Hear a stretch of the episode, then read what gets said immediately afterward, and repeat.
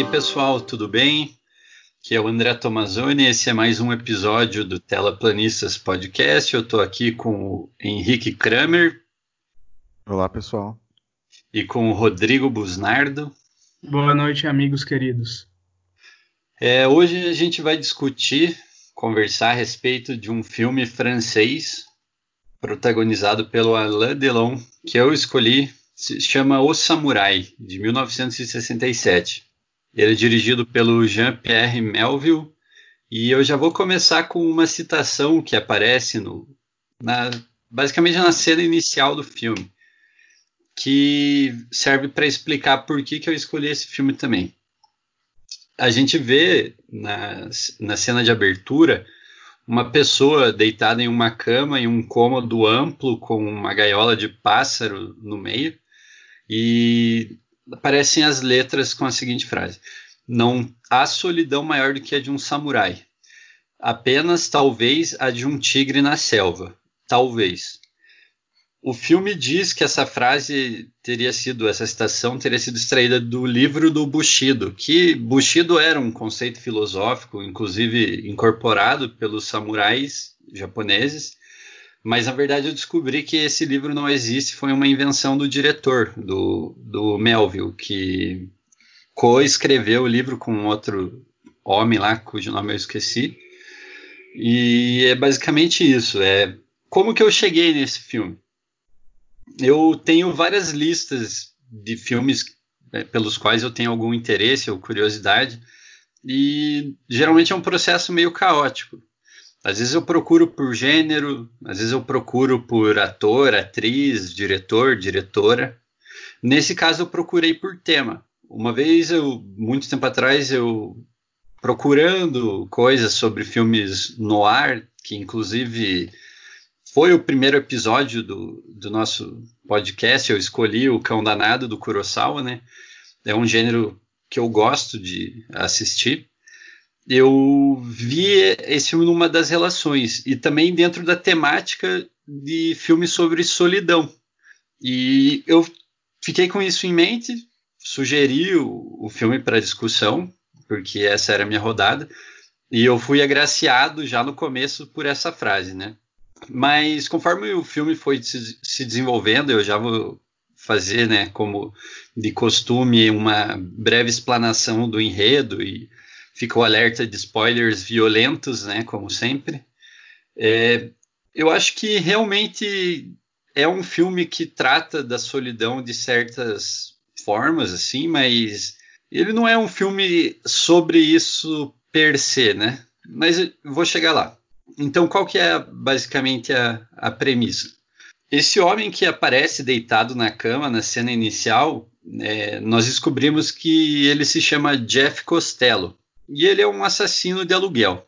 A gente acompanha ele na fase preparatória do, do próximo assassinato dele, que a gente descobre também seria o dono de um clube de jazz chamado Tommy's, eu acho que é assim a pronúncia do, do clube, né? O nome do, do cara era Tommy. E a gente vê todo o processo preparatório dele. Ele furta um carro, dirige até um local na periferia de Paris, que é onde provavelmente o filme se situa. Um cara lá troca a placa do carro, né? Esfria, como a gente costuma dizer, de carros furtados no Brasil, e vende para ele uma arma que ele usa posteriormente para cumprir o, o contrato.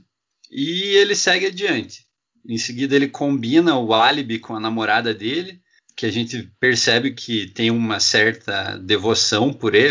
Ela aceita, combina o, o álibi perfeitamente com ele.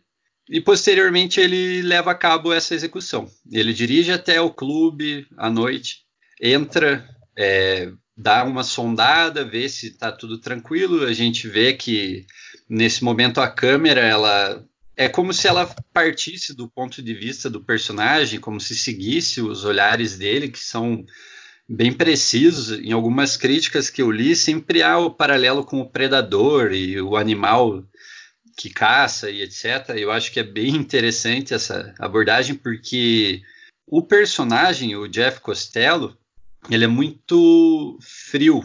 isso não transparece só pela atuação do Alain Delon, mas até pela forma como o personagem é construído. Ele é muito objetivo e econômico, até em palavras. A gente vê que o filme é muito silencioso, é, inclusive no começo. Eu li um, numa das críticas que eu li, parece que o primeiro diálogo é travado aos 10 minutos do filme, que é justamente o Alain Delon conversando, acho que com o, o cara na oficina que está esfriando o carro para ele. Enfim, ele sonda rapidamente o clube, ele encontra o olhar dele com o da pianista, é, que vai, vem a se tornar uma personagem pivô na história, e ele resolve então rapidamente entrar no clube, bem sorrateiramente, para levar a cabo o contrato, como eu disse antes. E ele faz isso, ele entra na sala do, do proprietário, tal do Tommy, executa ele e tão logo eles abrem a porta do escritório para fugir, com quem ele se encontra? Com a pianista. E ela olha bem nos olhos dele por um breve instante, ele olha nos dela e ele foge. Em seguida, ele descarta o carro, abandona o carro longe do, do local, é, desova a arma que ele usou no assassinato em um rio, joga de uma ponte. E fica essa inquietação de ele ter sido visto, né? Ele então vai até um, um local que ele tinha usado, eu esqueci de mencionar, é um, uma espécie de um cassino clandestino, onde tem umas pessoas jogando baralho, etc. Ele tinha usado isso como segundo álibi. Ele primeiro vai até o, a casa da namorada dele, espera dar o horário combinado com ela para ir embora justamente quando o outro amante dela está chegando. Ele era muito inteligente, perspicaz. Daí de lá ele vai para esse clube clandestino e nesse momento a polícia já tinha acionado um assim um contingente enorme de policiais para procurar suspeitos, né? E invariavelmente o clube clandestino ali de baralho é cercado, os policiais entram, começam a pedir identidade, etc e o Jeff é conduzido para o precinto, lá para a dele delegacia. E aí tem uma cena que eu ach particularmente achei muito legal, dentre várias. O filme ele é bem, como eu disse, bem silencioso, cadenciado, como se fossem vários processos. E essa cena na delegacia não é diferente. É, você vê muitos procedimentos de reconhecimento, acariação de suspeito.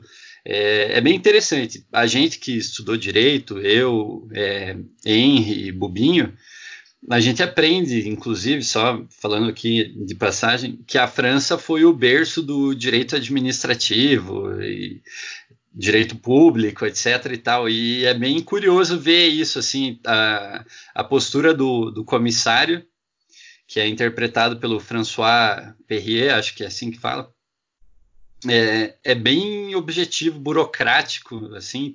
Você vê uma grande sala com muitos suspeitos e uma sala enorme, várias cadeiras onde algumas das testemunhas, as pessoas que presenciaram o pós-assassinato no clube, é, estavam posicionadas para tentar identificar algum dos suspeitos e aquela fila de pessoas que haviam sido recolhidas e uma a uma elas vão subindo num, uma espécie de um palanquezinho, e as testemunhas são perguntadas. Você reconhece essa pessoa e etc. E nisso tem um, um oficial lendo os nomes, falando local, as circunstâncias em que a pessoa foi detida, se ela tem antecedentes, etc.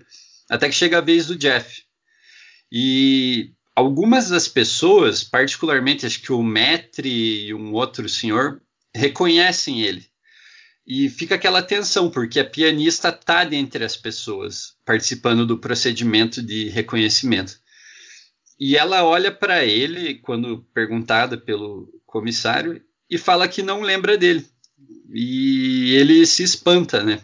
Enfim, o comissário não o engole, ele insiste em, enfim, em aprofundar a investigação e eles alguma coisa desperta uma desconfiança dele em relação ao, ao Jeff. Eu estava lendo uma crítica agora há pouco, antes de começar a gravação, muito legal, de uma crítica famosa, Sheila O'Malley, ela tem um site, é facinho de encontrar, porque é sheilao'malley.com. e é uma crítica muito legal sobre o, o samurai. Ela fala em algum momento que ela não gosta da abordagem é, clínica de protagonistas porque geralmente é a mais rasteira, assim, né? Mas ela fala que tem alguma coisa de errado com o Jeff Costello, porque ele é muito frio. Em vários momentos parece que ele não tem a capacidade de se conectar com nada, a não ser talvez pela namorada dele em breves momentos e com o pássaro dele também, né? Que a gente vê que é a única coisa que ele efetivamente cuida além da namorada. Então, assim, talvez ela até menciona um conceito pretensamente científico de assim como se fosse um instinto de sobrevivência.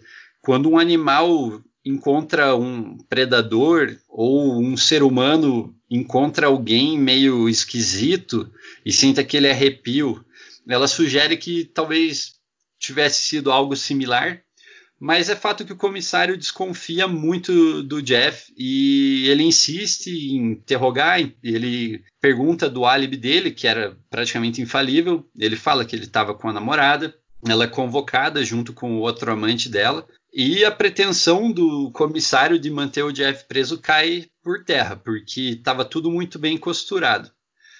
Então, depois de uma enrolação enorme, a gente vê a progressão temporal no filme, ela é explicitada.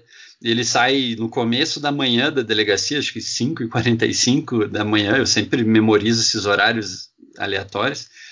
E ele é perseguido por policiais, mas ele consegue dar uma despistada e vai ao encontro do contato dele, né? O, o middleman ali que fez o, a ponte entre ele e a pessoa que encomendou o, o assassinato. E é lá numa passarela, ele chega lá, o, o sujeito conversa com ele e pergunta: ah, deu tudo certo? Ele fala: sim, eu completei o, o combinado. E, mas o cara sabe que o Jeff foi preso. E ele fala: você foi preso. Isso é um problema. Obviamente, se você tem um negócio de, que envolve matar pessoas, né? E, mas o Jeff responde que isso não atrapalhou em nada, que ele foi liberado. E o cara tenta matar o Jeff. Só que o Jeff consegue meio que se esquivar, o tiro atinge de raspão o antebraço dele.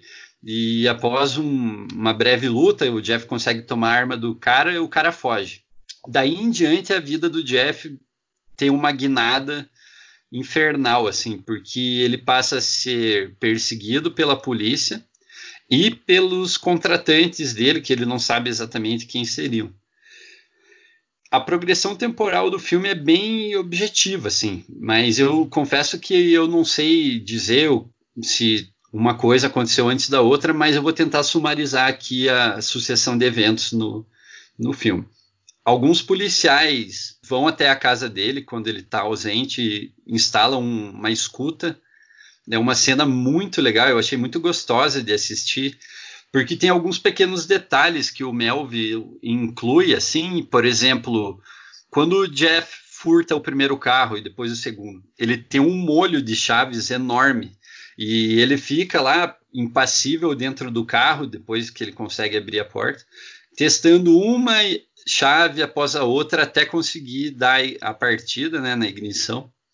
E os policiais fazem a mesma coisa. Eles chegam no prédio em que o, o Jeff mora e uma chave a uma naquele molho enorme é, é testada até que eles consigam entrar. E lá está o pássaro do Jeff, como eu disse, talvez uma das poucas coisas é, pelas quais ele realmente se importa. E o pássaro fica extremamente agitado, eles conseguem instalar a escuta disfarçadamente. Um dos policiais se dirige até o hotel do outro lado da rua e fica lá com um gravador esperando alguma alguma novidade, algum som diferente, alguma coisa que denuncie a chegada do Jeff. E o Jeff percebe isso depois, porque quando ele chega perto do pássaro, ele vê que tem muitas penas caídas no chão da gaiola o que evidencia que o animal ficou agitado, né, nervoso por alguma razão. E ele encontra o grão. E depois disso, eu acho, não sei se é imediatamente depois, ele fica obstinado em encontrar quem contratou ele porque ele estava se sentindo em perigo, né? Só que qual que é o problema? A polícia ainda estava no encalço dele. Uns policiais já haviam encontrado é, algumas, alguns curativos usados que ele descartou, sabiam que ele estava machucado. E uma força-tarefa gigante, acho que de 50 policiais, é, é montada para persegui-lo no metrô, porque ele consegue despistar uns policiais em um determinado momento. E o comissário obcecado, ele até tentou chantagear a namorada do, do Jeff, né? Que a gente percebe, talvez ela fosse prostituta, isso para mim não ficou muito claro, mas é fato que ela era namorada do Jeff, tinha aquele amante que inclusive contribuiu para o álibi é, dele, viu ele saindo do que parecia ser o apartamento dela. E o comissário está tão obcecado em pegar o Jeff de alguma maneira que ele meio que ameaça a namorada dele. Ele primeiro promete que ela não vai sofrer nenhuma perseguição, apesar da, do estilo de vida depravado. Ele até faz uma fala bem maluca, assim, bem estranha. Ele fala que ele acredita na liberdade dos indivíduos, desde que não ofenda a ordem pública, os costumes e blá blá blá. Ou seja, ele, ele impõe um, um milhão de senãos, né? E também promete para ela que se ela entregasse o Jeff, falasse que o álibi dele era mentiroso, que ele não estava lá durante a noite do assassinato, que ela não ia ser importunada pelos investigadores da divisão de narcóticos, algo assim, se eu não estou enganado. E ela não cede. Né? Daí a devoção que eu mencionei que ela teria pelo Jeff, né? Ela não cede, mas a casa dela fica toda revirada, etc. E tal. Enfim, voltando. O Jeff está naquela missão de descobrir quem que contratou, a, contratou ele para praticar aquele assassinato. E nisso tem uma cena de perseguição muito legal, na minha opinião, muito interessante. Também ela é construída assim num ritmo bem cadenciado, assim como a cena dos policiais entrando no apartamento dele para instalar a escuta. Ele mudando de, de vagões, né, de, de linhas no metrô incessantemente, ao passo que sempre tem um policial ou uma policial na cola dele, com sinalizadores. É muito legal porque o comissário fica lá no precinto, na delegacia, olhando para um mapa do metrô e as luzinhas vão acendendo. Cada vez que um policial ou uma policial tem ele, o Jeff, no caso, próximo, né? E as luzes acendem e apagam, acendem e apagam. É uma caça, é uma caça de, de gato a rato mesmo. E no fim ele consegue despistar a polícia. Mas o que, que o Jeff faz? Ele volta ao clube onde ele matou o Tommy e lá a gente vê que tá o garçom. É, eu, eu omiti uma, uma cena, óbvio, né? Muitas coisas nesse filme eu acabei passando batido. Tem uma cena em que a gente vê um grupo de, sei lá, de agenciadores da morte, de mercadores da morte. Dentre eles está aquele que a gente descobre que é o, a pessoa que encomendou a morte, talvez, ou que direcionou ela para o Jeff o sujeito que tentou matar o Jeff, que era o intermediário, o garçom do clube de jazz e outras pessoas. Esse mesmo garçom tá lá no clube quando o Jeff volta e ele até faz um dá uma alfinetada no Jeff. Ele participou do processo de reconhecimento na delegacia, obviamente ele deu uma ajudinha, né, para o Jeff, mas ele fala: "Ah, é meio estranho porque geralmente criminosos voltam ao local do crime. Ele fala qualquer coisa assim, dá uma alfinetada no Jeff. Mas o interesse do Jeff ali era conversar com a pianista. E ele conversa, ele pergunta, de, depois ele espera a, o clube fechar, ele interpela ela assim que ela está entrando no carro. E ele pergunta: posso entrar? Ela permite, ele entra. E eles vão até a casa dela. E aqui é um detalhe muito importante: a casa que ele vai junto com a pianista é elementar para a gente compreender o final do filme, que não é nem um pouco simples e tem muitas teorias, pelo que eu vi, do que realmente ficou in, in, implicado ali. E lá ele conversa com ela, ele pergunta por que ela não ferrou com ele, né? E ele pergunta se ela ajudaria ele a descobrir quem era o contratante dele. E ela se compromete, ela fala assim, na verdade, ela não se compromete, mas ela fala para ele ligar daqui a duas horas. E assim ele pretende fazer, ele volta para casa dele, e o que, que acontece? ele é emboscado pelo intermediário, o cara que tentou matar ele na ponte.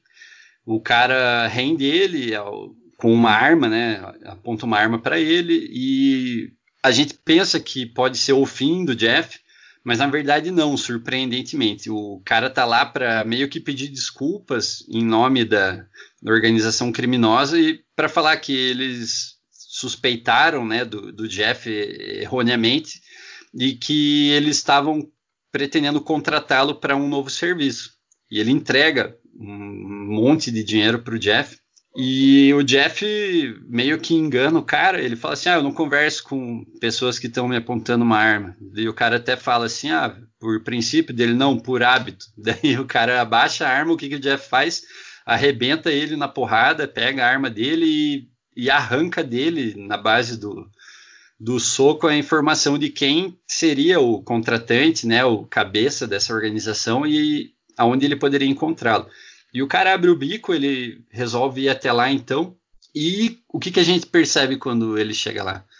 Quer dizer, eu vi que nem todo mundo percebe isso. Eu percebi, mas eu fiquei confuso ainda assim. Mas a casa em que o Jeff chega para encontrar o chefe da organização é exatamente a mesma casa para qual a pianista levou ele. E eu fiquei, caralho, porque tem um corredor com umas obras de arte, depois tem uma escada dupla, que eu particularmente acho muito chique e elegante. eu até pensei, nossa, essa pianista é, tá bem de vida, porra. Depois que explicado, ela convivia de alguma forma com o, o chefe da organização. E o cara fala: que, que você quer? Você não devia estar aqui. E o moral da história: o Jeff acaba matando ele. o que, que acontece daí em diante? O Jeff vai para o clube, para o Tomes novamente. E daí fica meio implícito que o, o próximo contrato estaria lá. Daí a gente não sabe no primeiro momento. Seria o garçom, que inclusive vê o Jeff colocando a luva branca icônica dele. Eu acho que é um detalhe muito legal. Ele vê o Jeff colocando a luva branca e congela por um instante. Mas o Jeff vai da, do balcão do bar até o, o piano e aponta uma arma para pianista. Mas tem um porém, eu omiti outra coisa aqui nessa sucessão de eventos. Antes disso, o Jeff vai encontrar a namorada dele na casa dela e tem uma cena que eu particularmente achei muito bonita. Antes de saber o desfecho, eu, eu interpretei como uma despedida mesmo, né? Ele pergunta para ela se a polícia perturbou ela e ela fala meio que sim, assim, mas tentando acalmar ele. E ele pergunta: ah, foi por minha causa? Daí ela fala: ah, não, mas é evidente que foi. E daí ela pergunta: e eles perturbaram você? Depois disso, ele se despede dela com um beijo na bochecha longo e se dirige até a porta. Por um momento parece que ele hesita, não sei se a, a, impressão que eu tive parece que ele pensa em voltar e talvez ficar, enfim, mas é fato que daí ele vai pro, pro clube e acontece tudo isso que eu falei. Retomando, ele se dirige até o piano e lá está a pianista tocando. Ela percebe que é ele, ele está sem o chapéu nesse momento. Quando ela olha, ela num primeiro momento sorri para ele, mas ele está lá impassível com aquela feição característica dele, não muda e ela começa a ficar preocupada. Ela só pergunta: por que, Jeff? Dele fala: ah, eu, eu fui contratado, né? Meu contrato.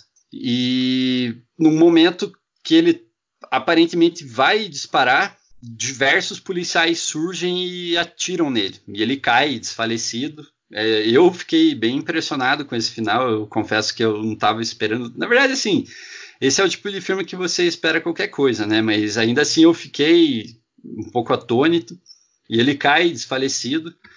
E um dos policiais fala para a pianista, fala: "Nossa, você deu sorte, foi por muito pouco". E o comissário mostra o revólver e fala: "Não, na verdade". Ele olha, o tambor do, do revólver estava vazio, desmuniciado. E assim acaba o filme. É, basicamente foi essa a sinopse que eu tinha para trazer. Eu peço perdão pela, às vezes, omissão de, de acontecimentos e confusão temporal também do encadeamento de, dessas coisas, mas eu não vou falar ainda as minhas impressões e interpretações, principalmente sobre o final e etc, para deixar aberto para vocês aí, amigos, darem as suas opiniões. André, é totalmente compreensível essa, essa sinopse com omissão de fatos, porque ele é um filme que, apesar de ter um, um enredo, por um, é, assim, no primeiro momento simples, né? Ele deixa muita coisa assim subentendida. Ele, ele, a gente, a gente entende muita coisa, a gente percebe muita coisa, não pelas falas, não por diálogos e nem por explicações, né? Porque como você falou, ele é um filme muito silencioso. Os dez primeiros minutos dele são sem nenhum diálogo, mas a gente já a gente já é imerso na atmosfera do filme já no começo, mesmo não tendo nenhum diálogo, porque esse para mim é o grande mérito do filme, é a construção da atmosfera dele. E, e a gente já, já tem uma primeira grande ideia de como é o protagonista, né, o Jeff. Primeiro ele aparece deitado na cama, num apartamento ali meio assim simples, digamos assim, com a gaiola do pássaro dele, só que que tem de, sei lá, afeto na vida dele é aquele pássaro, digamos assim, e talvez a namorada dele, a Jane. Mas daí ele, ele sai da cama e, e, e tenta roubar, e rouba, ele furta um carro, né, com, e, e as cenas, elas, elas elas, elas levam o seu tempo, né? Ele tentando, te, ele testando as chaves, né? E depois ele indo até o mecânico para trocar a placa. E tudo isso acontece sem nenhuma fala. Mas a gente já fica, tipo, pego pela. né? A gente já fica intrigado ali. Só por esse primeiro. Primeira impressão da, da personalidade mesmo, né? Do Jeff. E como eu disse, muita coisa a gente entende é, sem muita explicação. Por exemplo, a relação do Jeff com a Jane. É, você falou a palavra devoção. Eu também entendi exatamente isso, André. Exatamente isso. Porque é, é, enquanto o, o Jeff é frio com ela, né? Ele chega no apartamento dela e fala, ó, eu estive aqui das sete e tanto até as duas. E, tipo, sem dar explicação nenhuma. E ela aceita, tá ligado? ela tipo aceita e ela fala, ah, eu tô feliz que você precisa de mim, né? E, e é isso, ele vai embora e esbarra lá com, com amante dela, outro amante dela, enfim. E ela aceita e a gente entende essa relação dos dois só com, com, essa, com, com esses diálogos curtos, com troca de olhares, talvez, né? A gente já entende muita coisa dessa, dessa relação deles com poucas, com poucas frases, com poucas falas tipo, dá para falar que o filme ele pratica um certo minimalismo, né? Em, várias, em vários aspectos dele, nessa parte de ter poucas falas, é, na, no fato também de que, bom, de que o enredo é simples, porque ele, ele vai mostrando é, Tipo, a gente, a gente vai sendo apresentado aos personagens e a situação a partir dessa situação do, do, assassinato, né? Que o Jeff mata o dono do clube lá. E daí a gente vai conhecendo os personagens a partir disso. E, e, e o enredo, ele, ele vai mostrando meio que as consequências desse fato a partir desse fato, né? E, e, e, tipo, muito a fundo, né? Ele vai muito a fundo. Por exemplo, o que, que é a, a, a investigação, né? É um negócio, não é um negócio meio absurdo? Vocês não acharam meio absurdo? Assim, é, ele, ele chamar um monte de, de cara, de, né? Ele chama um monte de suspeito lá. Eles ficam a madrugada inteira lá na delegacia fazendo aqueles negócios de reconhecimento lá e um monte de experimento. Vai de uma sala para outra para interrogar testemunha. Fica naquela né, o, o, o, comissário lá, ele é meio, ele fica obcecado realmente com esse caso. E, e, a gente conhece também o comissário como uma pessoa que, que fica obcecada com isso. E ele fica meio. É, ele coloca na cabeça que o Jeff é culpado, né? Apesar das. das, das as testemunhas serem inconsistentes entre si. Ah, fez, foi ele ou não foi ele, né? As testemunhas ficam se contradizendo ali. Ah, eu tenho certeza que foi ele, tenho certeza que não foi ele. Umas mentindo, por exemplo, a pianista que viu ele com certeza e falando que não era ele. Mas mesmo assim, o comissário ele coloca na cabeça que foi o Jeff. E ele faz tudo a partir dessa. To, todas as ações dele são a partir dessa suspeita dele, né? Ele, ele age é, assim. ele age de, de todas as formas legais e principalmente ilegais para conseguir as provas que ele quer para culpar o cara, independente se foi ou não. Ele só tem ali as provas, as, né, as testemunhas ali para embasar a suspeita dele. Daí ele manda os, os policiais é, instalarem a escuta no apartamento, ele invade o apartamento da Jane para né, meio que chantageia ela. Então, assim, a gente conhece o comissário também a partir do fato do assassinato lá do dono do clube. E sem nenhuma. E assim, a gente. Os fatos vão se desenrolando sem, assim, nenhuma, digamos, nenhuma distração, né? Não tem, tipo, uma, uma, uma história de fundo. Não tem diálogos. É, sei lá, supérfluos, alguma coisa assim, ou, ou, uma exposição super elaborada dos fatos, explicações, etc. Então eu acho que o minimalismo é bem praticado nesse filme também. Ele é um tipo uma narrativa bem controlada, eu diria assim, para a gente ficar meio submerso na, nesse tipo na, na personalidade do Jeff principalmente, né? E Cara, eu tava falando da atmosfera, ele usa diversos elementos no ar, né? Tem a trilha sonora com, com saxofone, tem a, a, figura a figura solitária do personagem principal, né? Que é um criminoso, mas que a gente super simpatiza com ele, fica torcendo por ele. O cara se veste, veste se veste super elegante, e anda pela cidade e, e, o filme é muito ele é, ele é escuro ele é ele, ele é bem azul bem cinza azul escuro assim né? Então tem esse tem esse fato técnico do filme que também chama bastante atenção. Cara não sei essas foram minhas principais impressões do filme eu gostei bastante desse filme. É, inclusive uma observação é o terceiro filme francófono que a gente discute né?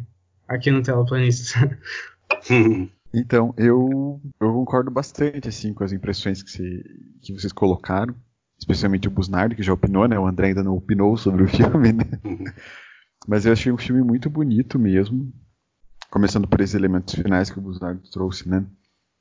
Esteticamente ele é muito interessante por esse minimalismo, né? As cores são muito bonitas e trazem uma atmosfera, como ele falou assim, meio acinzentada, né? O, meio nublado, né? A cidade meio nublada, meio úmida, né? Que é Paris, é, não sei localizar exatamente em que bairro, né? Que parte ali, mas é, é Paris, né?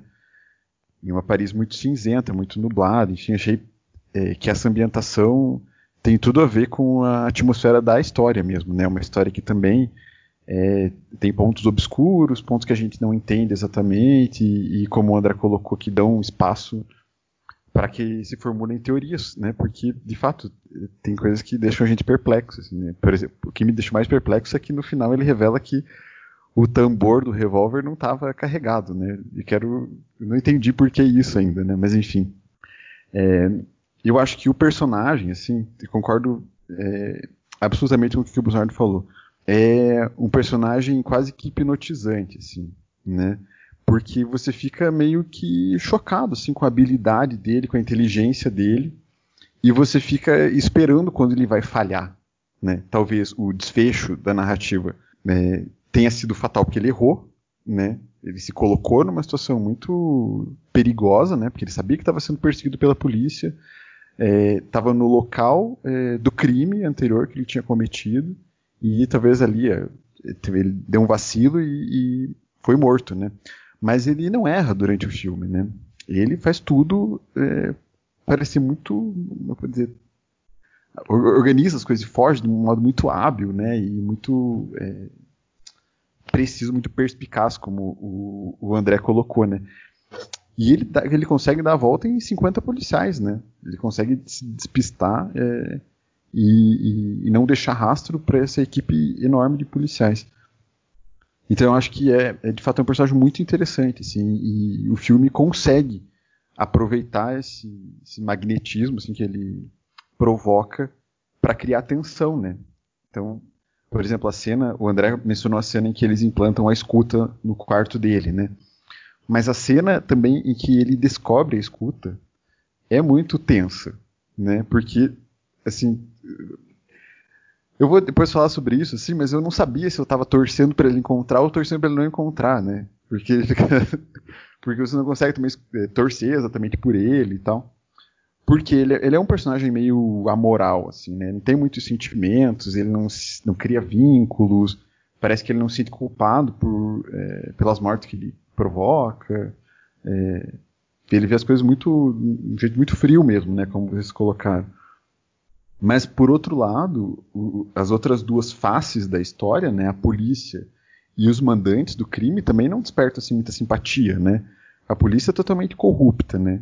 E usa métodos que eu não sei se efetivamente eram autorizados na França. Por exemplo, aquela, como é que eles chamam? Uma verificação geral, né? De você sair catando pessoas na cidade que você acha que são suspeitas, né? Com, com base no quê? Com base num chapéu, num casaco e na altura de uma pessoa. Tipo, totalmente inconcebível no Brasil, né?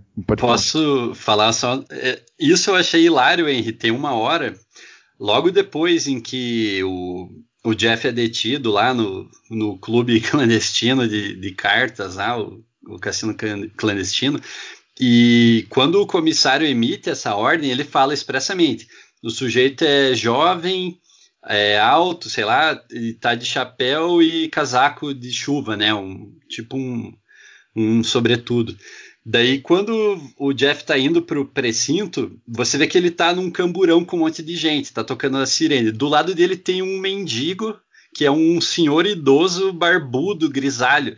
Não tinha nada a ver com a característica dele. Daí eu não sei se foi uma, um gracejo até, eles estarem saindo catando todo mundo, ou só ele tava junto com outros criminosos ordinários lá, né? Não sei, mas eu achei curioso. É, mas eu acho que é para apontar o absurdo daquela operação, né? E daí depois eles reúnem, de fato, centenas de pessoas, ele coloca numa sala e. Enfim, eu achei totalmente bizarro aquilo, assim, né? É bizarro. Eu fiquei pensando como é que tem uma pessoa ali dentro pra, pra fazer barraco, tá ligado? Ah, eu sou advogado, eu vou te Os processar. Meus direitos. Tá ligado? Porque eles eu ficam ali uma meu direito. É absurdo mesmo. Sim.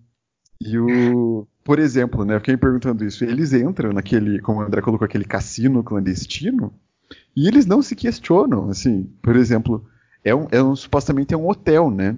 Que, pelo menos aqui no Brasil, quando você entra no hotel, você tem que fazer um registro de que você está se hospedando no hotel, né? E aquele cara, aquele. É, ele recepcionista do hotel, ele não tem qualquer registro, né? Então o próprio Jeff entra ali, né?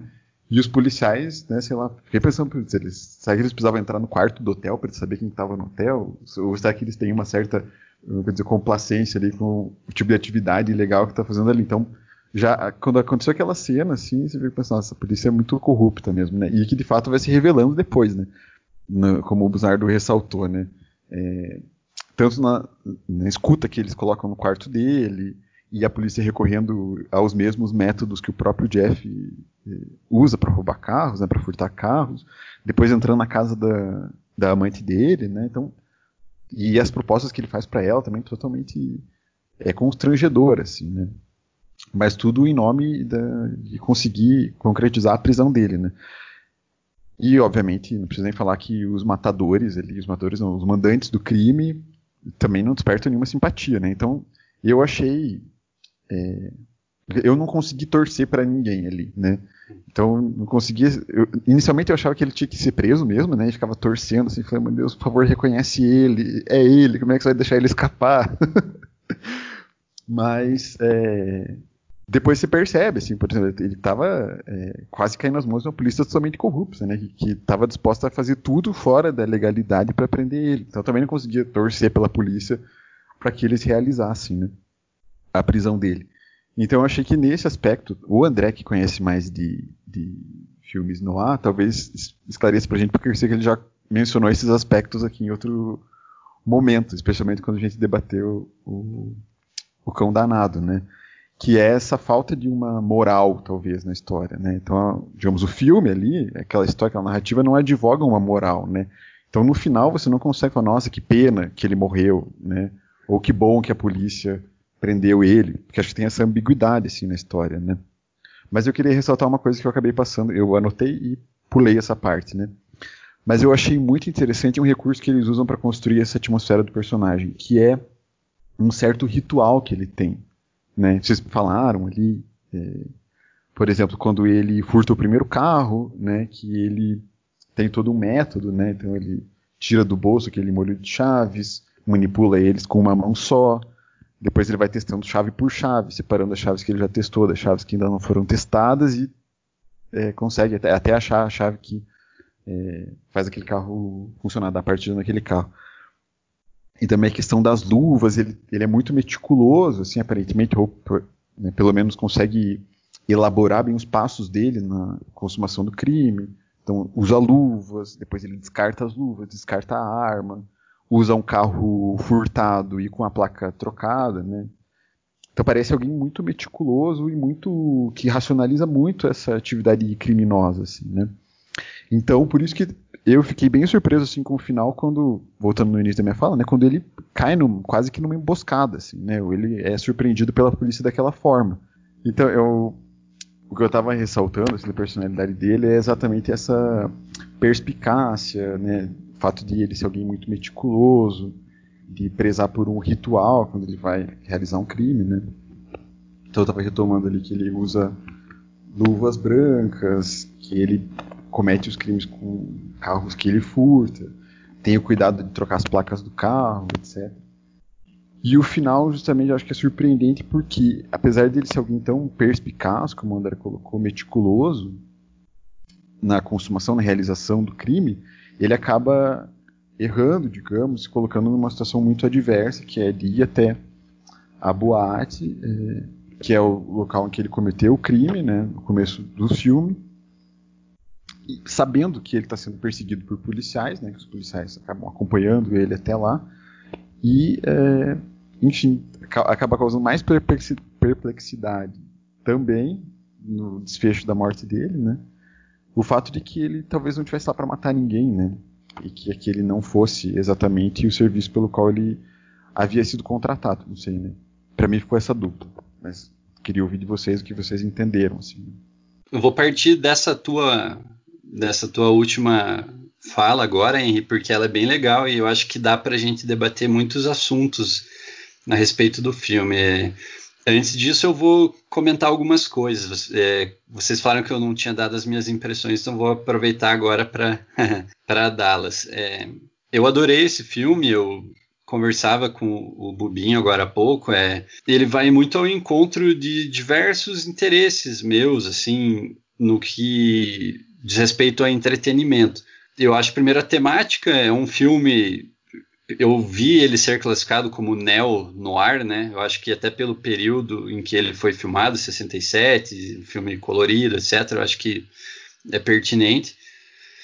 Tem a, você mencionou muito bem, Henry, a questão da personalidade do protagonista. Ele é um anti-herói por excelência, um assassino profissional. É um cara frio, é um cara solitário, né? Eu mencionei na abertura do episódio esse componente da solidão a gente pode até debater o porquê dele ser solitário, né?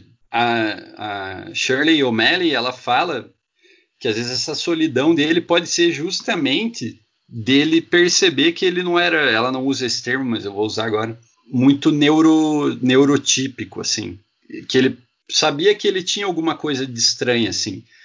E que talvez ele simplesmente não se interessasse por banalidades, frivolidades da vida cotidiana. E faz sentido, se você for ver o estilo de vida que ele levava, ele era um assassino profissional, sabe? Quem entra nesse ramo, na minha leitura, né, normalmente tem que ter uma certa insensibilidade em relação a certos dogmas da nossa sociedade, né? Não matarás é um mandamento lá do Velho Testamento, acho que é a primeira regra civilizatória da humanidade, embora a gente saiba que não é muito respeitada, né? Mas você vê a casa dele, ele tem um estilo de vida muito estoico, né?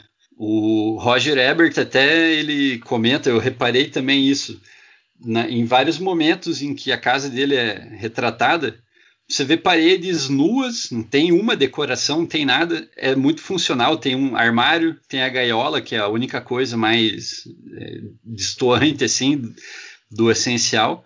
E você vê um monte de garrafa de água em cima do armário, uns maços de cigarro, umas panelas na cozinha, e é isso. Ele era um cara muito frugal, isso é perceptível. E até ela, essa crítica, ela entra um pouco na questão e ela mesma fala, são conjecturas. O filme ele não dá, ele não explana tudo, ele não dá de bandeja as coisas. Né? Até por ele, o Bubinho ressaltou perfeitamente, concordo plenamente. Ele é muito silencioso e isso cria uma atmosfera. A gente fica aberto a conjecturar e a devagar a respeito ela fala que às vezes essa própria natureza dele fosse o que aproximasse ele da, da Jenna, namorada, né? Talvez ela percebesse que ele era meio diferente também, né, para dizer assim.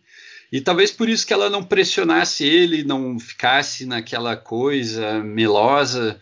Ela só tivesse ali uma, um apreço, uma admiração e concordasse com o estilo de vida dele, enfim talvez se identificasse de alguma maneira, né? Por também ser uma pessoa meio à margem. Porque isso ela era, é evidente até pela fala do comissário, né, quando ele ameaça ela de dela sofrer perseguição, etc. Ele faz insinuações sobre o estilo de vida dela. Ele basicamente acusa ela de ser uma prostituta, né? E até ele fala que ele se coloca contra ameaças aos bons costumes e à ordem, etc. Então, então tem isso, né? É, eu falei tudo isso a partir da, da questão do filme ser um filme neo-noir, justamente por isso. Ele tem todas essas idiosincrasias que não fazem dele um herói clássico, mas ao mesmo tempo a gente consegue simpatizar com ele. Ele não é o personagem, na minha leitura, isso é uma coisa subjetiva, mais assim repulsivo do filme. Para mim é o comissário, na minha leitura. O cara ele é muito ele não está errado na suspeita dele em relação ao Jeff, a gente sabe desde o começo. Mas ele essa obstinação dele leva ele a extremos que também não são nem um pouco heróicos e moralmente adequados, né? Na minha sala, uma mulher, é, enfim, invadia a casa dela, até ela tenta se cobrir, né? Eu, acho que ele ou outro policial arranca, ela fica como se estivesse violada mesmo.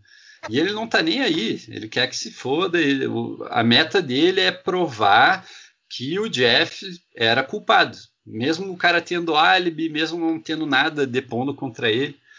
Então é um filme no ar por, por essa, essas características. Eu acho que eu mencionei isso no episódio do Conado, mas não só é um filme também que o protagonista ele está fadado à perdição. Essa é outra característica clássica desse gênero do cinema. Não é espantoso ele ter se ferrado no final, embora, como eu tenha dito, eu fiquei, eu falei, caralho, realmente me pegou assim de. E faz sentido com a história. Agora vou puxar a partir do que você falou. A minha impressão é de que foi proposital. Ele sabia qual seria o desfecho dele, até por isso que ele se despediu da, da Jan, da namorada, e aquilo foi o desfecho de tudo. A impressão que eu tive, eu li, eu estava mencionando também para o Bubinho antes, eu li um blog, porque eu fiquei, eu tive impressões assim, eu meio que entendi, tá, pianista vivia com o, o chefe, né, da, do grupo ali de assassinos e tal, ele que meio que dava as cartas, ele que passou o contrato para o Jeff e ele vivia com a pianista. A pianista viu a cara do Jeff, ela de algum modo ela sabia algo a respeito do assassinato, imagino eu, né? Porque ela vivia com o, o cabeça da corporação. Então talvez ele, o cara tivesse um interesse em dar cabo dela, fosse ela esposa, amante, concubina, qualquer coisa. Então a impressão que eu tive é que o contrato por o qual o Jeff havia sido pago lá pelo loirinho que ele arrebentou no apartamento dele, que deu tiro de raspão nele, era isso, era matar a pianista. Só que alguma coisa, algum código dele de conduta não permitiu que ele fizesse isso. Só que ao mesmo tempo, ele também estava amarrado ao contrato dele, ao que ele havia sido contratado para fazer. E aí vem uma provocação que o Roger Ebert faz, que eu achei bem legal nessa crítica dele, e aproveito também para falar. Esse filme tá na lista do Roger Ebert de grandes filmes que ele fez, o livro antes de morrer com as recomendações dos grandes filmes, né, do cinema dele, ele, incluiu o Samurai lá. E ele faz uma provocação, porque historicamente os samurais eles não eram assassinos de aluguel, eles não eram mercenários, eles eram burocratas. Ele não fala isso, mas vocês dois que me conhecem sabem, até isso foi uma coisa bem recorrente no começo da, do, do Telaplanistas, quando a gente discutia, lá no comecinho, antes de gravar. Eu gosto muito do Kurosawa. E o Kurosawa tem, um, acho que boa parte da produção cinematográfica dele é desse período do Japão em que os samurais eram assim um dos grandes motores da civilização japonesa, né? Então eu já li algumas coisas, tem, tem até uma biografia do, do Musashi, né, que foi um personagem histórico e era um samurai, mas isso é uma coisa que fica bem evidente. Eles eram burocratas, eles não eram assassinos de aluguel. Então, o que, que faria o Jeff se assimilar de alguma maneira a um samurai? Não é ele matar pessoas por dinheiro, mas é ele se ater estritamente a certos códigos de conduta. E no caso, ao empregador dele e talvez de algum modo a pianista. A minha impressão foi essa, e dessa blogueira aí, ela, eu li uma, uma, uma postagem bem legal eu vou deixar na descrição do, do episódio lá no Spotify também, para vocês acessarem todas essas críticas e essa postagem. Uma delas é do site da Criterion, que o Roger Ebert menciona também. Mas ela fala que provavelmente ele não matou ela por algum código de cavalaria, digamos, chivalry, né? Mas ao mesmo tempo ele não queria descumprir o contrato para o qual ele havia sido contratado. Então qual que foi a opção dele? Ir caminhar para a morte dele, uma morte honrosa, em que ele não violasse nenhuma dessas coisas. Ele sabia do desfecho muito provável que ele ia ter, até porque vamos convir, quando ele mata o, o Tommy no começo do filme, olha o cuidado dele, ele vai se espreitando, ele olha se tem alguém observando e tal, ele vai pelos fundos, entra, faz tudo bem silenciosamente. Dessa vez não. Ele anda no meio do clube lotado, se dirige até a pianista na frente de todo mundo e tira o revólver. Na minha leitura, se ele realmente quisesse matar ela, primeiro que ele iria com um revólver carregado e ele não faria isso naquele, naquela circunstância, né? Então ele é como se fosse uma morte ritual, né? Que os samurais também a gente sabe, até na cultura popular, que eles praticavam por alguma desonra que acontecesse com o senhor, empregador deles, né? Ou até com eles mesmo, o nome da família, qualquer coisa assim. Então acho que o título ele vai muito nesse aspecto. Vai justamente por conta do desfecho e talvez pela disciplina do Jeff, o estoicismo dele, a devoção dele ao ofício. Os samurais eles eram muito disciplinados, eles eram muito dedicados ao ofício de ser samurai. Literalmente, samurai significa, agora é um momento nerdagem, meio neckbeard meu aqui, significa aquele que serve, se eu não estou enganado. Burocratas. E a vida dele era isso, era servir ao ofício dele, que era matar. Mas agora tem uma curiosidade, eu li isso no no IMDB e eu sempre fico meio receoso com as trivias lá, porque eu fico pensando, ah, qualquer um pode escrever qualquer coisa ali, sabe? Mas isso estava na crítica que eu li na, no site da Criterion. É, o nome do crítico é Dave, não sei das quantas, esqueci o sobrenome dele, mas como eu disse, vai estar no, no episódio. Ele menciona um fato curioso quando o Melville foi oferecer o papel para o Alain Delon. Ele entregou o roteiro e falou por cima e tal do filme, do personagem que o Alain Delon interpretaria. E diz que o Alain Delon gostou porque ele ficaria calado nos primeiros minutos do filme e tal. Ele já gostou por conta disso. Mas daí, quando ele viu o título, o samurai, ele chamou o Melville para o quarto dele. No caso, eles estavam na casa do Alain Delon e ele mostrou. As únicas coisas que tinham no quarto eram uma cadeira de couro e uma katana, uma espada samurai na parede. Olha isso. Que curioso, mas eu me pergunto, por que, que o Alain Delon tinha uma katana, né? Isso sim é neckbeard total, né? Mas enfim, sem julgamento, se você tem uma katana em casa, confesso que eu acho legal pra caramba. Inclusive é uma das coisas do filme Kill Bill que eu mais adoro, é toda a mística em relação às espadas do Hattori Hanzo, mas já estou divagando aqui. E sobre o diretor, outra coincidência aqui bem curiosa. Enquanto a gente está gravando, tem uns livros aqui em cima e eu tenho aqui no braço uma tatuagem minha da Moby Dick. O livro é do Herman Melville, que escreveu Moby Dick. Eu tenho uma tatuagem no meu braço. O Jean-Pierre Melville não tem esse nome originalmente. Ele mudou o sobrenome justamente por conta do escritor. Curioso isso, né? É, é, mas, enfim, as minhas impressões sobre o filme são basicamente essas. Eu adorei, eu acho que é um filme muito competente na premissa dele. Eu, ele realmente apelou para um senso estético meu, assim, em vários sentidos. Eu adoro filmes que têm essa cadência. É um filme bem silencioso, mas não é maçante, ele não dispersa você, né? Eu acho que no episódio do Stalker, é, eu, eu mencionei isso, que o Tarkovsky falava assim que ele a missão dele era deixar o espectador imerso, né? E é difícil de ver o Stalker, por exemplo, uma pessoa que não tem muita paciência para filmes mais densos. A pessoa pode ver às vezes 10, 15 minutos de uma um percurso ali da câmera sem qualquer fala, sem qualquer evento, só algumas coisas aparecendo e ficar entediado. E esse filme ele é muito eficaz nisso. Ele mostra muitas coisas, ele tem diversas, diversos processos ali meticulosos. O, o Jeff é, abrindo o carro ali, daí tentando ligar, os policiais entrando no apartamento dele, se esgueirando para os vizinhos não descobrirem, e pregando um preguinho atrás da cortina e colocando a escuta.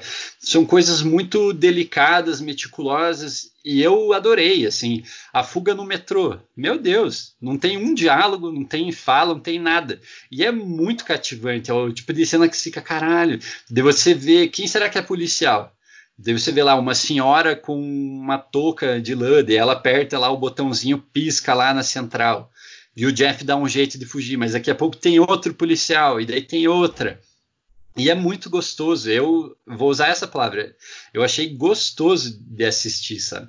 Até, por exemplo, a cena do assassinato lá do Tommy, ele olhando e para onde ele olhava a câmera se dirigia, parecia que você estava na na pele dele, assim, de você ver as pessoas olhando para ele meio desconfiadas. E é muito legal. Eu achei um filme muito gostoso, assim. Eu também conversava com o Bubinho. É, antes a gente teve uma falha técnica agora há pouco, daí a gente estava com um tempinho para conversar. Eu gosto muito dessa temática do assassino solitário e tal, porque eu acho que é bem, sei lá, eu gosto porque traz muitas implicações. Não sei se é alguma coisa da minha masculinidade, como ela foi construída, tava falando isso pro Bubinho, né? A gente gosta dessas figuras, né? É, autossuficientes, independentes e tal, mas eu estava pensando antes, ele é independente, mas não é ao mesmo tempo.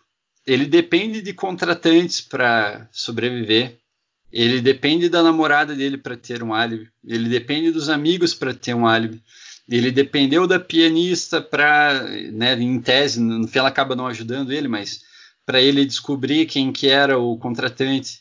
Depois ele depende do, do cara lá, do intermediário, para descobrir quem que era o, o contratante de verdade.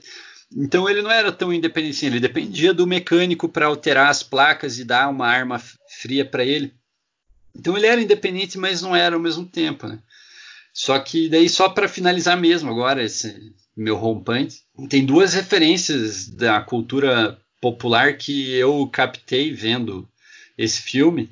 E quando eu li a sinopse, eu já imaginei que ele talvez tivesse influenciado. Uma delas é uma, uma influência explícita e a outra eu acho que é mais atmosférica. Tem um filme, eu estava falando com o Bubinho, ele também gosta, do Luc Besson, que é o Leão o Profissional. Como que é em português mesmo? É o Profissional? Eu acho que é o Profissional, é. É, né? Com o Jean Renault, até estava discutindo a pronúncia do sobrenome com o Bubinho, porque eu não sei nada de francês, sei tanto de francês quanto de astrofísica. E é com a Natalie Portman, acho que foi o primeiro papel dela. Ela é a Matilda, a co-protagonista, e é o mesmo padrão de personagem. É um assassino profissional solitário. Ele vive não com uma gaiola, um passarinho, é uma planta que ele cuida, mas ele vive totalmente sozinho. A vida dele é o ofício dele, é matar pessoas por dinheiro. Ele até tem lá o contratante dele, que é como se fosse um pai, mas na verdade é um cara bem abusivo, engana, fica retendo o dinheiro dele, mas enfim. E essa solidão dele é quebrada pela Matilda. É uma criança que tem a família morta e acaba se refugiando no apartamento dele. E você vê que ele tem dificuldade de sair dessa autossuficiência, de ter que cuidar de outra pessoa tal. Então eu achei bastante semelhante assim nesse aspecto. E a outra referência é um jogo de videogame que eu joguei na minha adolescência que se chama Hitman. Você basicamente joga com um assassino profissional e é um jogo bem violento, bem sangrento.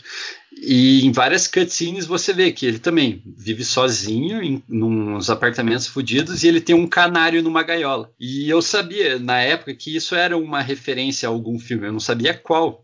Eu acho que eu até li alguma coisa na adolescência, mas é aquela época em que eu não me importava né, muito com esse tipo de coisa.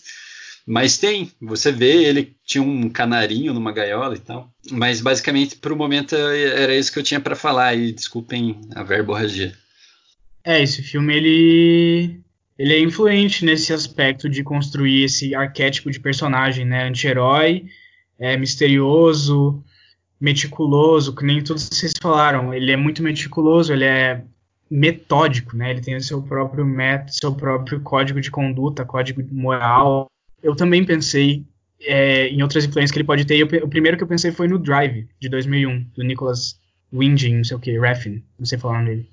Um, pô, um filmaço, quem não viu assista, acho que é de 2011. Também o, é protagonizado pelo Ryan Gosling e ele nem tem nome no filme. É, e ele é um super misterioso, ele vive sozinho também, e, e ele, além de ser um dublê, de Hollywood, ele é um piloto de fuga, né, de crimes. Então ele também tá nessa, nessa vida aí do crime e tal. Então eu achei a, a, a influência ali bem forte do, do samurai no filme do Drive. Mas eu queria comentar do final também, que eu também fiquei intrigado com o final. Né, quando aparentemente ele ali é, comete uma falha, a gente não. É, é, é na verdade, é, é, o final ele acrescenta mais ao mistério do que dá a resposta, efetivamente, né? A gente fica ali intrigado das motivações do que, do que, do que levou o Jeff a tomar essa decisão, essa atitude de aparentemente quase que se matar mesmo, né? Porque ele não tinha bala na, na arma e ele, ele sabe, ele sabe efetivamente que, que, que os caras estão atrás dele, porque, como eu falei, ele é meticuloso e ele é muito experiente. A cena que você comentou, André, do, do metrô, que ele, de todos os policiais que estão atrás dele, quantas viaturas estão apostos ali, né? E tem todo um esquema de, ah, acende a luzinha, apaga a luzinha. E daí tem lá o comissário acompanhando no mapa, super detalhado, super bem feito. E a gente sabe quem é os policiais e fica ali super nervoso, os policiais atrás, e, e ele sempre consegue escapar. Então ele sempre, ele é muito experiente, ele sempre está prevendo o que vai acontecer com ele. E aquele final ele sabia exatamente o que ia acontecer com ele. A cena do metrô comprova isso, porque ele consegue escapar de todas as viaturas que estavam esperando por ele, todos os policiais estavam seguindo ele, ele consegue despistar todos. Então, naquele final em que ele vai para a boate para matar aparentemente o segundo contrato dele, que era a pianista, ele sabia exatamente o que ia acontecer com ele. Ele, ele previu aquilo, né? Então, eu acho que é, a, a, princípio fica fica meio confuso do porquê ele tomou essa decisão, mas na verdade eu acho que porque ele tinha é, todo esse código de ética dele, todo esse ele era, um, ele era muito metódico, muito ritualístico, e, e, ele tinha esse código moral que dá daí dá para fazer a ponte com os samurais, né? Que também agiam dessa forma.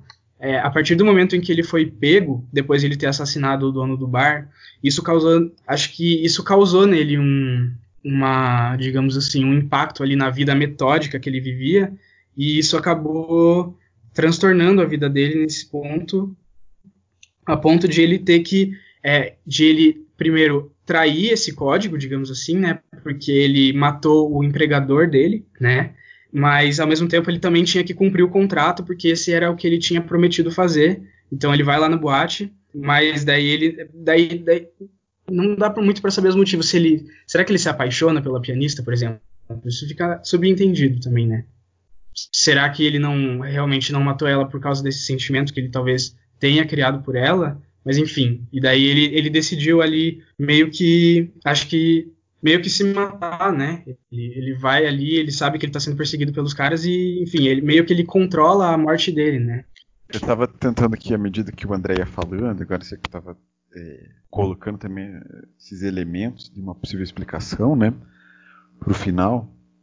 Eu estava tentando aqui retomar como é que se deu isso, né? Porque ele aceita esse novo serviço é, dentro do apartamento dele, quando um daqueles intermediários, o intermediário do serviço, vai até lá, tentando oferecer, de fato, esse serviço para ele, ele aceita. Então ele já sabe é, é, de antemão que ele vai ter que matar pianista, provavelmente, né? É, então, é, o que acontece entre aceitar o serviço e é, ele ir até a boate que é, impede que ele realize é, a morte dela efetivamente, né, que ele cumpra o contrato, né? Não sei se eu tô, não sei se é essa a pergunta certa, mas a partir da minha compreensão era isso. Depois vocês me tentam me corrigir, mas o eu imagino, porque assim, pensa, o André colocou assim, ah, talvez ele tenha é, é, tenha havido um impedimento ético ali para que ele não matasse ela, né? Inicialmente que eu pensei que foi o fato, talvez tenha sido exatamente o fato de ela ter não ter reconhecido ele é, na delegacia quando ele foi preso, né? E talvez ele imaginasse que devia um favor para ela, e isso talvez fica é, parcialmente evidente quando eles se encontram ali mais ou menos no meio do filme e ele tenta obter dela a informação de quem é, teria mandado, é, quem seria o mandante, digamos, original do crime, né? E ela não revela para ele, né? ainda que ele tenha insistido, ela não revela. Mas ele talvez tenha um. Eu imaginei, né? Estou imaginando a partir do que vocês colocaram, que ele talvez tivesse implicado com ela como se devesse para ela um favor pelo fato de ela não ter reconhecido ele. Não sei se isso, né? Pode ser isso exatamente. É, mas fato é que quando ele vai até a casa é, do mandante, né? Que no endereço que é dado pelo intermediário, ele não pretende matar ele né? Mas ele acaba matando porque o mandante saca uma arma, né? E ele revida e mata ele, né? Mas eu coloco essa questão: é, uma vez que ele é, matou o mandante, né? O dono do serviço, quem cobraria dele o cumprimento do serviço, né? Não faria sentido ele matar a pianista. Tentando, me corrijam se eu estiver errado também, né? Tô tentando pensar isso agora, né? Porque tanto faz, tanto fez se ele matasse alguém, cumprisse ou não o contrato. Né? Porque o mandante, efetivamente, já tava, ele já estava com o dinheiro no bolso, porque o pagamento foi adiantado. Né? Ele podia só. Ou podia pensar uma circunstância mais sofisticada para matar a pianista, se ele fizesse questão, realmente, se estivesse dentro do código de ética dele, de cumprir o contrato. Né? É... Mas, enfim, me parece que depois que ele mata o cara, tanto faz se ele matou ela né? Mas ele decide e decide, ele decide na verdade não matá-la, né? Mas decide se entregar à morte. Por que, que ele decide se entregar à morte, né? É esse impedimento ético ou é talvez uma culpa que ele carrega? Sei lá. Para mim não ficou claro isso, assim, mas me ajudem a pensar. Eu acho que a graça é justamente que o filme ele não entrega isso pra gente, sabe? É, essas coisas que você falou foram as conjecturas que eu fiz antes também, né? Exatamente. Ele foi lá e matou o chefe da parada, da, da organização ali. E acabou. Em tese ele podia vazar e acabou, é o fim. Mas eu acho que a questão do código do, do samurai, para usar essa terminologia, eu acho que vem justamente em relação a essa obrigação que ele sentia ter, né? Daí me vieram outras coisas à mente também, eu esqueci de falar antes. É, eu cheguei a cogitar num momento que ele estava querendo morrer, não só por essas coisas que a gente debateu, mas também para de certo modo dar algum conforto para Jean, para a namorada. Ele pergunta para ela: "Eles te importunaram?" E ela fala de um jeito meio acanhado, porque ela não queria preocupar ele, mas ela acaba falando que sim. Eu acho que a morte dele talvez fosse uma garantia de que ela ia ser deixada em paz. Porque olha o que o comissário fez com ela e tal, as ameaças que ele deixou, ele falou expressamente: ah, essa não é a última vez que você vai me ver na porta, dela bate a porta. Então ele sabia que ela não ia ter mais sossego enquanto ele fosse procurado e tal. Então eu pensei isso. Talvez fosse um código dele de, cava de cavalheirismo também, talvez, para usar essa terminologia, talvez até meio sexista, né? Mas talvez fosse um código de conduta pessoal ou amor mesmo, não dá para saber. E ele pensa, bom, eu vou deixar garantir que ela vai ficar em paz, né? Além de todas essas questões aí da, da devoção dele ao ofício, né? E de fato, ele matou o contratante dele, né? Além da questão ética, eventualmente, que a gente debateu sobre os samurais, etc. É, talvez fosse o fim da carreira dele, né? Imagina. Não sei, fica no ar a conjectura. Mas eu pensei numa outra coisa também. Isso aí que você falou, Henry, eu achei muito legal, dele se sentir em débito com a pianista. Eu acho que ele percebeu também que a pianista não ia viver em paz enquanto o marido, aspas, amante, sei lá o que dela, vivesse. Porque ele encomendou a morte dela, né? Ao que tudo indica. Então matar ele fosse a garantia de que ela também ia encontrar uma certa tranquilidade. Assim como a Jean também passou a encontrar com a morte dele, né? Claro, ela ia sofrer, etc e tal, mas ela não ia mais ser importunada pelo comissário, assim como a pianista não ia mais ter o perigo do próprio cônjuge, amante, seja lá o que fosse o cara, né? Enquanto ele Mas vivesse. você acha que talvez então ele, ele tenha querido matar o contratante dele? Eu acho que sim, até porque era toda antes, né, dele aceitar esse segundo contrato, era tudo o que ele queria. O, o loirinho lá atira nele, né? Ele leva o tiro de raspão e ele fica obcecado. Agora eu tenho que encontrar esses caras. Ele até fala para, eu não lembro para quem, acho que é para Jean, não lembro. Mas ele fala, ah, ah não, é para pianista, óbvio. É na casa, né? Ele fala, ah, eu tenho que encontrar eles. Ela fala, para quê? Eu falei, é, porque senão eles vão me encontrar primeiro. Ele fala alguma coisa assim, eu não lembro exatamente. Então acho que ele realmente queria se livrar dos caras, né? E, e eu entendo ele, porque a partir daquele momento ele virou um pária, né? Depois ele se confunde, ele vê que não era bem isso quando o loirinho invade a casa dele e oferece um novo contrato naquele momento ele podia parar e pensar: bom, agora então acho que as pazes foram feitas, mas a gente vê que não é bem assim. Eu acho que talvez ele percebe que a próxima vítima era pianista. Não sei exatamente o que, que, se passa pela cabeça dele. Isso que você falou de talvez ele se sentir em débito com ela é fantástico. Para mim, nossa, faz todo sentido. Talvez fosse uma forma dele cuidar dela também. Oi, pessoal. Aqui é o André, o editor do Teleplanistas. A partir de alguns segundos, vocês vão reparar que houve um problema na gravação. Por algum motivo que a gente desconhece, é uma espécie de eco e reverberação incessante começou.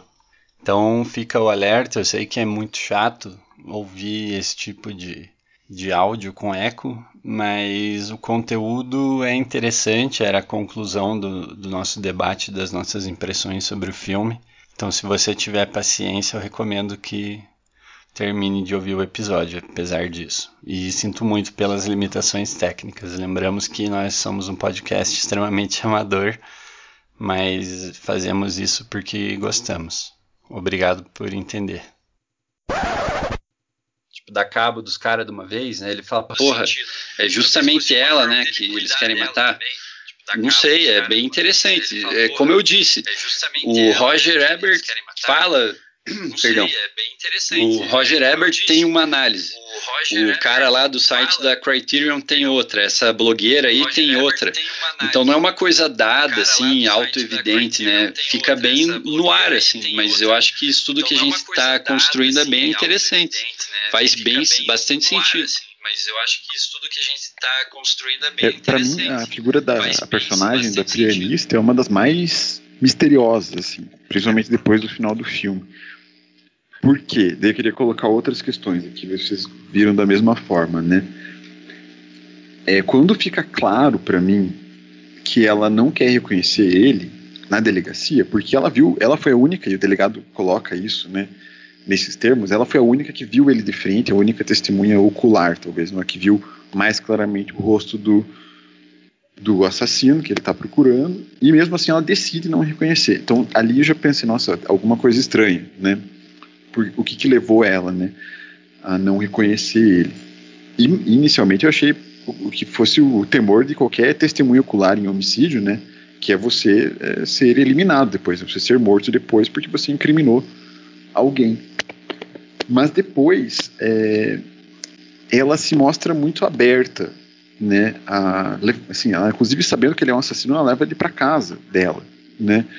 Então não entendi exatamente qual era a pretensão dela em se aproximar tão perigosamente dele, né?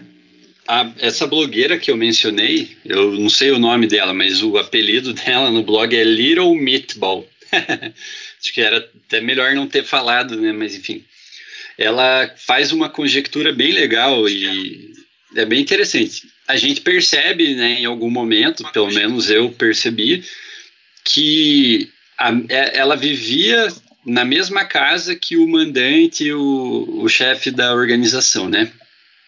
Então aí a gente pode pensar várias coisas. Será que ela era esposa, amante, namorada, concubina? Então ela provavelmente sabia que esposa, o Tommy, amante, que era o dono namorada, da boate onde ela tocava piano, então era um alvo, né? Eu, imagino, de alguma maneira ela sabia. De novo, isso daí é no ar, nada disso é respondido. O, o Melville não teve nenhuma pretensão a responder. Então ela não, para ela não era interessante incriminar o, o Jeff até por conta disso, né? Porque incriminando ele, ela ia botar em perigo o marido, etc. Sei lá, o, qual que era o vínculo dela com o chefe da organização. E é isso que é curioso, né? Porque você vê, daí ela até, essa blogueira ela faz umas conjecturas interessantes. Ela fala, né? por que será que o, o marido, etc., dela mandou matar o, o Tommy? Será que era ciúmes? Será que ele desrespeitou a pianista de alguma maneira? Será que ele soube que o cara fez alguma coisa errada em relação a ela? Ele estava desconfiando de algo e mandou matar o cara? Não sei, também não fica respondido. Mas o que é fato é isso, o garçom também trabalhava pro cara. Então, mais de uma pessoa ali tinha interesse em livrar a cara do Jeff. Tanto é que o garçom também fala, não, eu tenho certeza que não era ele. Ele é um, acho que o mais, né, o mais convicto ali em livrar a cara do Jeff, né? Na... Ah, e te, posso é, falar um pouco sobre a cena da, da delegacia lá do precinto que vocês mencionaram antes? Essa é uma coisa que eu pensei antes. É, enquanto essa cena estava acontecendo, ela é bem kafkaniana, assim, né? É bem uma parada do Kafka, porque é cômico. A delegacia parece um labirinto, daí é aquela galera esparramada em um monte de cômodo, você não sabe o que está acontecendo, e o, o delegado lá, o comissário, ele vai entrando no, numa sala, ele faz uma coisa, ele já entra na outra, e na outra, e você fica confuso, né? Então é bem emblemático de uma burocracia, assim, de uma coisa que você se perde mesmo, você não sabe o que está acontecendo, mas você está jogado ali no meio. Vocês mencionaram perfeitamente. Não dá para saber até onde aquele procedimento ali que ele estava tocando era lícito. É uma coisa muito confusa. Daí ele pega uma galera e fala: Ó, entra aí na sala e você troca de chapéu com ele, você de casaco com ele. Daí é um monte de coisa meio caótica, se a galera não tem nem tempo de pensar e entender o que está acontecendo. E é bem curioso, porque é, ali é a porta para a justiça mesmo, né? Agora, dando uns flashbacks do Vietnã na gente que é estudante do direito, ah, não, direito e cinema, não é minha pretensão, né? Mas não, não deixou de me vir à mente uma parada meio Kafka, assim, tipo, puta merda, olha esse caos burocrático, né, processual maluco, assim. Na verdade, procedimental, né, para usar um termo mais adequado. Mas enfim, desculpa aí, só para. Na verdade, procedimental, né, para usar um termo mais adequado. Mas enfim, desculpa aí, só para.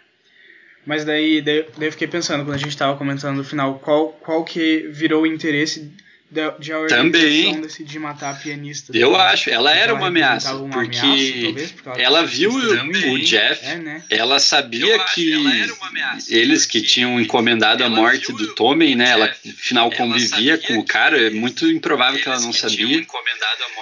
Enfim, né? eu acho que era do interesse deles apagarem ela, né? De fazer uma queima de arquivo.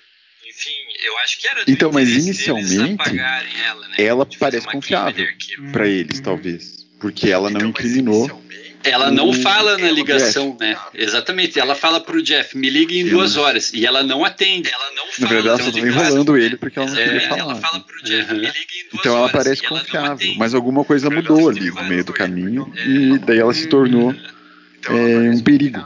Né? Mas eu achei que inicialmente ela fosse confiável, assim, porque, tipo. Mas eu não sei se ela tava fazendo isso por fidelidade, né, por lealdade ao, a, enfim, ao mandante do crime, porque ela se relacionava com ele, né? A gente não sabe que tipo de relação que o André colocou, ou se ela simplesmente estava com medo de incriminar alguém e sofrer alguma retaliação, né? Isso ficou uma dúvida pra mim, né? Mas eu não entendi também essa por que ela vira um alvo, né? Posso Mas eu- jogar. Desculpa, hein? Perdão, nossa, eu tô sendo bem impertinente, né? Mas eu posso falar uma coisa só pra jogar mais um tempero nesse caldo aí, pra deixar mais confuso. No começo do filme, logo depois que o Jeff furta o carro, ele olha confuso. pro lado e tem uma mulher bonita no carro e olha depois ele meio o que sorri, né? o Numa das críticas que eu li, falam que era pianista lá. né? Eu não sei se era de fato, eu não posso confirmar. falam que era pianista lá. Eu não sei se era de fato, eu não posso confirmar. Cara, quando eu vi aquela mulher no começo, É. que você falou dentro do carro, eu achei que era muito parecida É, com a Jennifer pois é, eu li É, essa crítica e eu pensando, até cara, pensei, porra, é mas será? então, Eu não sei se é, É, da, a crítica é, da eu Sheila O'Malley, eu ou se ela forçou a barra Eu é dizer, né? Só se crítica da ela Sheila wishful thinking, né? Eu adoro usar a esses termos em inglês aqui, estilo empreendedor. Eu adoro Mas, usar enfim. esses termos em inglês aqui, estilo empreendedor. Mas enfim. É, não sei também.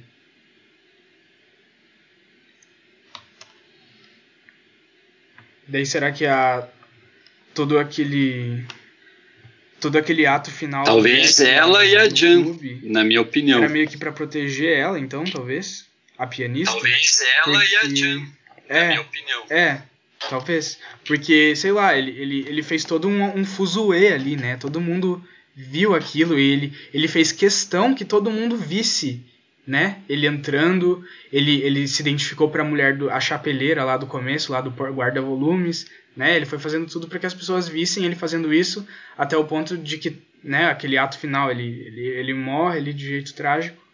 De alguma forma, protege, para proteger a pianista, talvez, porque daí sei lá, a organização talvez não possa mais ir atrás dela por algum motivo, porque ela tá muito. Sabe uma coisa que, sei, assim, mostra Muitas cabalmente, coisas são além disso tudo que você né? falou, Bubinho, que é perfeito, que- dá pra ver que era intencional. Mostra É, cabalmente ele você realmente queria que as coisas se desenrolassem daquela que maneira. é intencional. Ele vai pela última É, vez, ele quando ele consegue fugir da polícia, tem aquela cena bem daquela tensa, né? maneira. Ele, de novo usando o molho de chaves fugir da furtar um carro logo depois de fugir né? do metrô. E daí ele vai direto lá de chaves oficina do cara que esfria carro.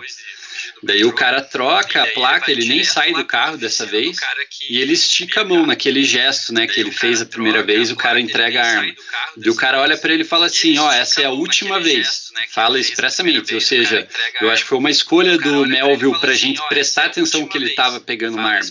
Depois ele confere o tambor, seis balas. Na, e a cena final, a hora que o, o, policial, a galera alveja ele, um dos policiais fala, ó, você escapou por pouco. O comissário olha o tambor vazio, ele fala, é, na verdade não. Então, tudo isso foi calculado por ele. Eu acho que "É, faz muito sentido não." imaginar que ele Então, interpretava a morte dele como um desfecho. Eu acho que muito pianista e pra imaginar Jan. que ele interpretava a principalmente a namorada dele, né? que ele sabia. Pra Ele morrendo, elas iam ter uma paz, né? dele, No caso da pianista, ele ele tinha sabia, estourado ele lá o mandante, o marido, sei lá o que é dela. paz, né? Então, pianista, eu achei bem legal, assim. E até marido, uma coisa que eu que pensando é agora enquanto eu falo. Eu acho que o filme, em muitos aspectos, é como a gente tem as mesmas informações que o Jeff tem. Muitos aspectos, E só. é O- muita tem coisa a gente só sabe porque são tem. inferências que ele também E só. faz, né? Nem, e nem tudo é a tão claro assim, mas o que a gente tem de informação é o que ele tem, né? Até a escuta quando ele encontra, claro, ele não é onisciente, ele não sabia dos caras entrando no apartamento, etc. Mas ele nota que tinha alguma coisa errada. E ele fica sabendo a mesma coisa que a gente, espectadores, a gente acompanhou se desenrolando, né? Então, é bem, bem interessante. Até quando a câmera ia bem sempre na direção do, das coisas para as quais ele estava olhando, ou quando tinha algum personagem olhando para o Jeff e você via a câmera olhando, a pessoa olhando diretamente para a câmera, como acontece no clube. Então eu acho que o filme é contado bem numa perspectiva dele, assim, como se fosse dele mesmo. Então eu acho que o filme é contado bem numa perspectiva dele, assim, como se fosse dele mesmo. Faz sentido. Sim, e todas as coisas que ele descobre, por exemplo, escuta, é, é, o que a gente sabe também, né? Mas a gente não sabe, é, por exemplo, das outras pretensões da polícia, né? O que a polícia descobriu. Por exemplo, é ocultado é, do espectador, né? Como que a polícia chega dentro da boate, né? A gente não sabe. É. E a princípio eles tinham perdido contato com ele, né? É, quando ele despistou a polícia no metrô e de repente eles aparecem dentro da boate, né? Como é que eles encontraram ele novamente e tal. Então, é, é, é um. Fica assim, questão mesmo. Sabe uma coisa que eu pensei agora? A partir da conjectura da blogueira Little Meatball. é, ela fala que talvez o, a morte do Tommy tivesse sido encomendada por ciúmes ou qualquer coisa assim do chefe lá da organização que aparentemente era o companheiro da pianista, né? E eu fico pensando, e se ele encomendou a morte da pianista por ciúmes também?